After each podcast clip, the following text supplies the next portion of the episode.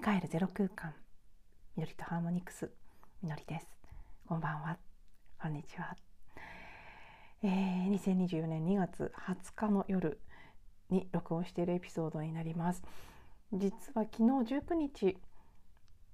2つ録音した音声がありました。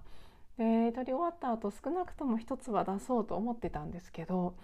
なんかねその後夜になってから夕方録音したんですけど夜の時間帯になってから配信する意欲が失せまして まあ2日連続だし一回このままお休みしようと思って昨日はなんとなくね出せないままそのせっかく2つも撮った音声をそのままに放置しましてで今日今録音する前に昨日撮ったもののうち出そうとはっきり思ってた一つを出すか撮り直すかって結構長い時間迷ったんですけど最終的にこうやってね撮り直すことにしました。それはあの昨日撮ったものを出すのがいまいちだなっていう方よりは、まそれもゼロではないんですけどただそういうことよりは今この最新の状態でえーと、補足したいこととか昨日はお話ししてないけれども今日感じてお伝えしたいなって思っていることがあったので、うん、まあちょっと話し直しになる部分も結構ありますけど仕方がないというかね、まあ、やっぱりフレッシュな今今この瞬間のエネルギーでお伝えしようと思って録音からやり直しております。まず昨日2月19日から太陽が魚座に移動しましていわゆるそのなんて言うんでしょうね魚座太陽魚座シーズンという期間が始まりました。うんすごくね昨日あの暦上雨水で雨の水って書く雨水という日でもあったんですけど実際雨が予報よりも結構しっかり雨が昨日は降っていて私が住んでるエリアはですね。で海の感じなんかもすごく変わってたんですね。そう実は昨日は朝ゴミを出しに行ってそのまま海にお散歩に行こうとしたんです。で雨がやんだ直後であることも分かってたしまた降るんだろうなっていうことも分かってたんですけど出た瞬間は止んでいたのでそのまま傘を持たずに降るかもしれないけど、まあ、帽子もかぶってるしいいやぐらいの外国人になった気持ちで降ってきても濡れながら歩こうって思って海に向かったら案の定というかね、まあ、やっぱり降ってきたんですよ。ザーザー降りになる前にかろうじて帰れたのでよかったんですけどそれでも割としっかり降ってる中を歩いて海に行ってなので雨が降ってたということもあって海に着いてからも風向きが多分南風になってるからなんでしょうね。これまでと違って海の方から風が吹いている感じになったのですごくその塩水がしぶきが飛んでくるっていうことで海のその塩っぽい匂いもこれまでよりもはっきりするし実際水が空気中を舞ってる感じ霧がかかったような感じというかでしぶきが顔にかかるような感じもあるしで実際雨も降って歩いてるしっていうことですごくこのね薄いっていう 暦の表記通りすごい水のエネルギー強いなって思ってたんです。で実は私昨日の時点では昨日から魚座シーズンに入ったということに気づいていなくてで今日それを知った時にあーなんかすごい納得だわと思って。急に風のエレメントから水のエレメントに切り替わった感じもう本当に海とか空とかの質感も昨日だけじゃなく今日も今日は晴れてたんですけどでもやっぱり同じように南側から風が吹いてたのですごく本当にあのあとね波も割と高かったのでしぶきがバンバン飛んでくる感じだったんですね。でなんかみずみずしいっていうかすごくそう塩っぽい感じ水っぽい感じが辺り一面に立ち込めていてその朝海に行った時点でもまだ魚シーズンに入ったこと知らなかったのでその後昨日から変わったっていうことでまあ本当に、うん、もうすごくしっくりきましたね。でそのもちろん水の質感が強まってる実際明日からもうずっと雨が続くみたいですしなんでしょうね。今回は特にこの魚座シーズンの水の質感が強く出てる。とっても浄化を促してる感じがあって。それだけじゃなくその魚座特有のドリーミーな感じっていうのもとても強く感じています。昨日その録音をした時がなぜその夕方の時間に2話バーッと撮ったかっていうと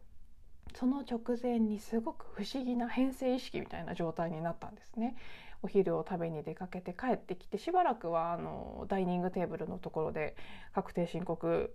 関連の作業をしたりとか普通にいろいろ調べ物とかをしてたんですけどなんかピタッとあ部屋に行こうと思って自分の寝室にこもってそこから急にジャーナリングを始めて手帳の空いてるスペースにいろんな気づいたこと感じたことを書いていったんですね。そしてなんか書いてるうちにだんだんすごい眠くなってきてあの通常の夜の普通の睡眠する時の眠さではなく独特のおそらくそのチェックアウトと呼ばれる現象だと思うんですけど魂が肉体から一回出るような感覚ですごくこう特有のドロンとした眠さがあるんですけど私の感覚だとうんそれが起きて机に突っ伏して眠ったような時間も少しあってあなんか不思議なことが起きてるなそのジャーナリングしてた時もどんどんどんどんこういろんな気づきとか癒しとかが起きてくる感じがあって自分自身についていろんなことが見えてきたり感じ取れたりした時間帯があったんです。でその時の気づきが結構いくつか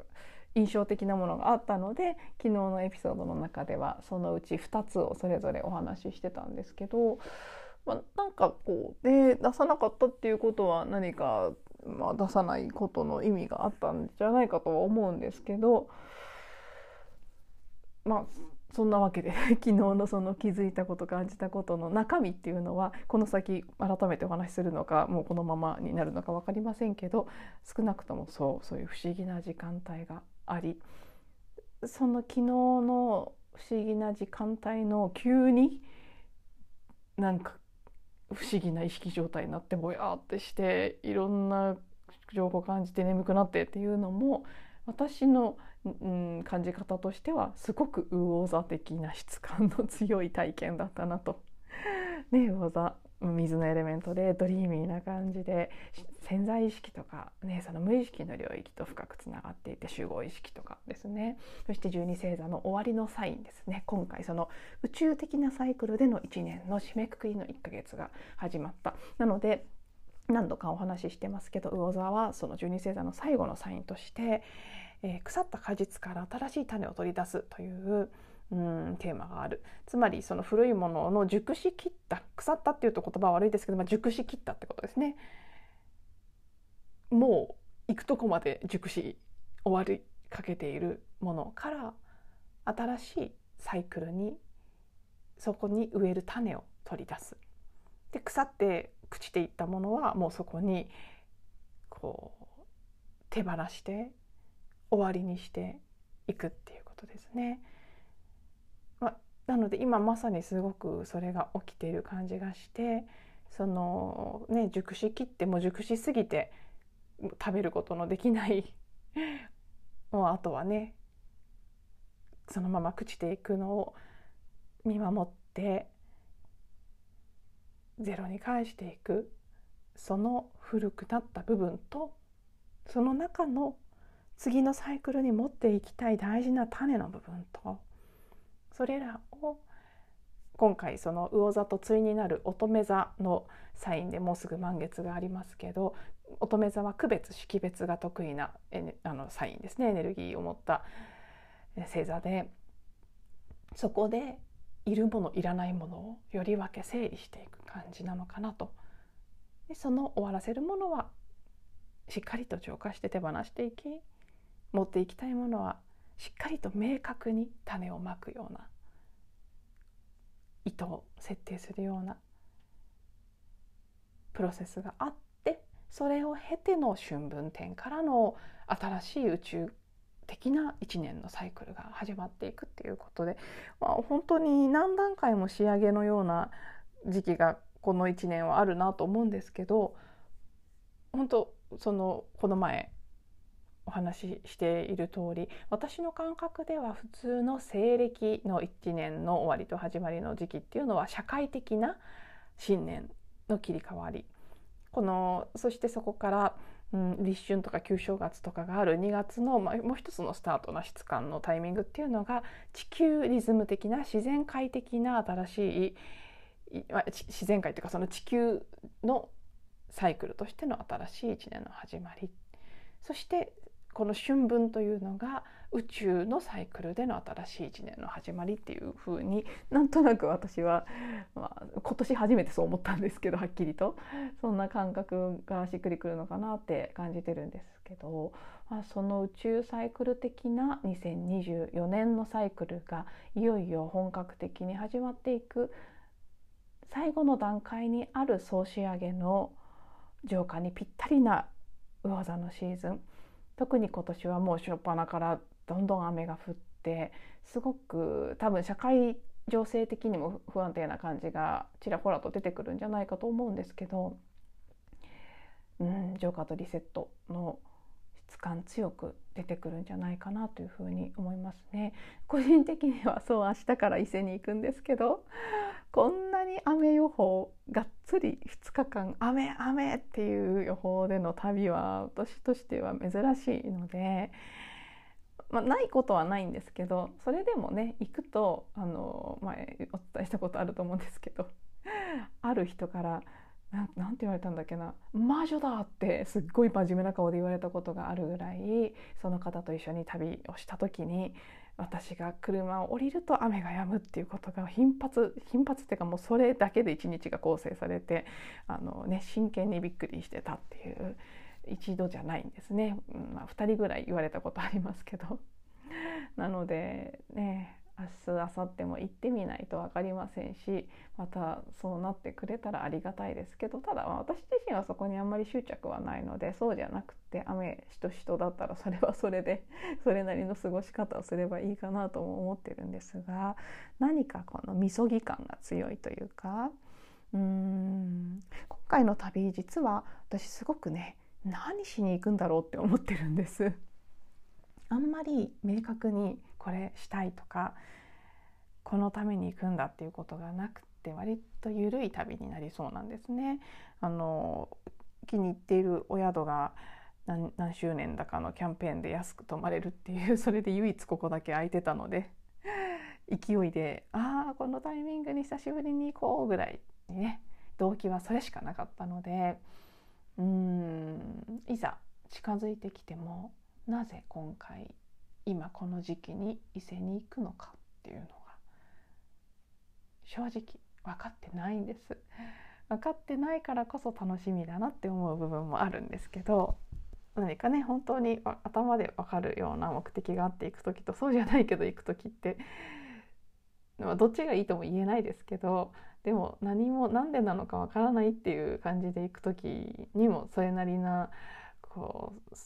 未知だからこその面白さがあるなとは思うんですね。そして、うん、自分の現在意識では捉えられていない何かがきっとあるなと思うんですね。その何かを受け取りに行くという漠然とした感覚だけはあるんですけど、うんまあ、またね行って何か実際感じることがあればこちらでもお話ししていきたいと思いますがはい。そういう意味で不思議な旅ですね。何をしに行くんだかよくわからない。何で行くんだかよくわからない。今行く必要あるのかなぐらいの感じ。何の意味があるんでしょうねって思ってますね。うん。そして、うん、あの伊勢から帰ってきた直後翌日ですね2月23日これまたすごく楽しみなのがほおぽのぽのの講演会久しぶりに対面での参加対面でのというかあの実体参加っていうんですかね。オンラインじゃない参加の形態を選びまして今回はねオンラインと会場参加と両方あるんですけど会場で参加する方を久しぶりにあの会場の参加形態が復活してから東京での開催が初なんですね。今まで地方というかあの福岡とかあともう一箇所ぐらいどこかあった気がするんですけどそうやっと東京で、えー、会場参加ありの講演会が行われるということで申し込んでいてこれがですねなんか面白いなって昨日思って実は昨日撮って出さなかった音声の2つ目はそのことを話してたんですけどあのテーマが今回の講演会のテーマがですねチェンジ変化なんですよ。で私実はあのテーマ申し込んだ時にもちろん見ていてチェンジっていうのそのものは忘れてたわけではないんですけど昨日だったかなあの会場参加で申し込んでたので参加証みたいなおはがきが届いたんです。でそれを手に取ったらテーマ「チェンジあなたを止めている記憶は何ですか?」って書いてあったんですね。それを読んだ時にまさにあの一つ前のエピソードでお話しした小さな自己への執着っていう話ですね変わりたい変わりたいって言いながら変われないそこに、まあ、小さな自分、ね、小さな存在である自分としてのこれまでずっとそういうふうに生きてきたその自分自身あるいはその傷ついている自分の傷そのものへの執着なんだっていう気づきについてお話ししていたところにこのはがきに書いてあった「チェンジあなたを止めてる記憶は何ですか?」っていう文字を見てうわ随分ぴったりのものに申し込んでたんだなぴったりのタイミングでってもう完璧なところにもう用意されてるじゃないかやっぱり今それがテーマなんだなってすごく面白く感じましてそしてあのそれで気になって改めて今回の講演会のテーマが講師の方からのメッセージが書かれているページを開いて読んだんですね。そしたらすごく今の自分に響く部分がたくさんあったので、えー、それを昨日出さなかった方の音声でご紹介していました。今日、まあ、まだ時間が許せば少しね昨日の、まあ、代わりにというか 改めてここの文章に書かれていることをちょっとお伝えしていこうかなと思うんですけどこれほうぽのぽのアジアの公式のホームページの2月23日講演会のイベント情報に書かれている詳細の、えー、メッセージです。変化を求めるあなたへ今自分がいる場所に納得し日々生き生きと過ごしていますか？それとも不満を抱え現状を変えなくてはと焦っていますか？もしも今の人生に変化が必要だと思った時に実際に私たちは変化する準備ができているのかどうか。そしてあなたがあなたらしく生き生きとすることができるための変化とは何か？をクリーニングしながらお話しさせていただく機会をいただきました。変化を起こしたいけれど実際に起こそうとすると途端に怖くなる。まるで真っ暗闇の中崖から飛び降りるような感覚で変化が自分にもたらすものが何であるのかがわからない恐れの中にいる時その恐れを紛らわすために私はまるで子供のように文句を言ったり判断や批判を重ねようとします。しかし私がその時できる最も大切なことは変化を前にして体験することを優しくただ受け入れクリーニングすることです。この恐れを見せてくれてありがとう。そんなふうに恐れを前にした時どれだけ優しく自分を扱うことができているでしょうか。私たちは多くの場合そうした反応を目の前にした時ただ黙ってその感情と共にいることを恐れてしまいます。その恐れを受け入れずに抵抗している限り実は訪れている美しさその瞬間ありがたさを見逃しています。その恐れを受け入れ手放すプロセスをすることで私たちは今自分の人生に現れている真の色美しさを見つけることができるようになるのです。そこに変化は現れます。うん。えー、その後も少し文章が続いているんですけどその後書かれていることは主にね変化っていうのを求める時私たちは常に外側に何か変化というものを求めるけれども実は変化っていうのは内側の働きによるもので内側この再生された記憶を手放していくことで絶えず変化してその変化が外側に変化を起こすことができるっていうことをうん、書かれているって内側の変化をどう扱うのかっていうことをえー、正しく学び実践していくっていうこと。それによって、えー、与えられた道で素晴らしい変化を見つけそれに取り組む準備ができるのですって感じのことで締めくくられているんですけど、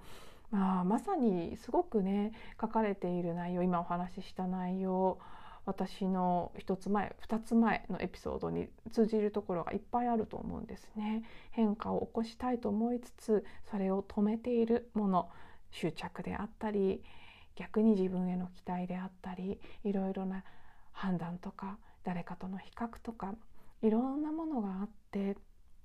自然と起きようとしている変化を止めている自分のいろいろな記憶があるということ。そしてその変化を前にして真っ暗闇のいるいるような恐れを感じて、まあ、まさに今の私がそうですけどその中で北風と太陽の話でお伝えしている通りねその恐れを感じている自分そのものに対して優しく接することがどれだけできているんだろうかっていう気づきもこのねここに書かれていることとつながると思うんですね。そしてそう恐れを見せてくれてありがとうこの文章の中でこの恐れを見せてくれてありがとうという言葉昨日お話しした時もその場所を読んだ時にすごく涙が溢れてくる感覚になって、えー、そこで大きな癒しが起きた感覚があったんですけど今もまたねこの部分を読むとこの恐れを見せてくれてありがとうっていう言葉を言うともう言うたびに涙ぐむ感覚になります。変化を前にした恐れ。今この時期多くの人が感じているものだと思うんですね。もう社会全体も個々人のレベルも嫌おうなしに変わらざるを得ないような地点に来て実際周りの人の話なんかを聞いていても予想外の突然の変化が襲ってきてそれに向き合わざるを得ないという状況になっていたりあるいは自分の内面の変化として今までは何も感じなかったものに対して違和感を強く覚えるようになってもうこのままではいられないどうしたらいいんだろうって思ってる、まあ、私もどっちかっていうとそっち側ですけど今体験してるのは主にそういう人も多くいるように感じますしいろんな人がいろんな形で変化を前にしてその、うん、戸惑いであったり恐れであったりあるいはそう変わりたいそして実際変わっていく感覚もある。でも具体的にまだそれが何かわからないわからないことによる不安や焦りっていうのを体験していたり本当に私たちの集合意識集合的無意識の中でたくさんのこの変化ということに関連する記憶が再生されている今だと思うんですね。だからこそのこの時期この「ほうぽのぽの講演会で さすがだなと思わされる部分でもあるんですけどうん。今この時期の大きな大きな私たちの共通のテーマでありだからこそ私たち一人一人がこの内側にある変化を恐れる。気持ちであったり抵抗であったり変化していくプロセスの中で体験するさまざまなことを一つずつクリーニングして手放していくっていうことがすごく大事だし全体の癒しと変容につながっていくことなんだろうなっていうふうに今しみじみ感じています。なのでそうですね、まあ、また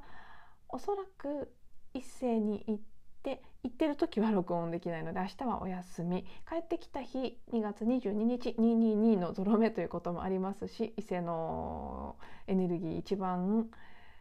フレッシュな状態でお届けできるタイミングでもあるので今の時点では疲れたりしてなければ録音配信するつもりでいます。なのでまたあさってということになりますね。そしてほぽのぽの講演会の日は多分お休みして翌日またという風にするんじゃないかなと思うので、まあ、1日おきぐらいで、えー、また最新の情報というか 私の体験をアップデートしていけたらなと思っております。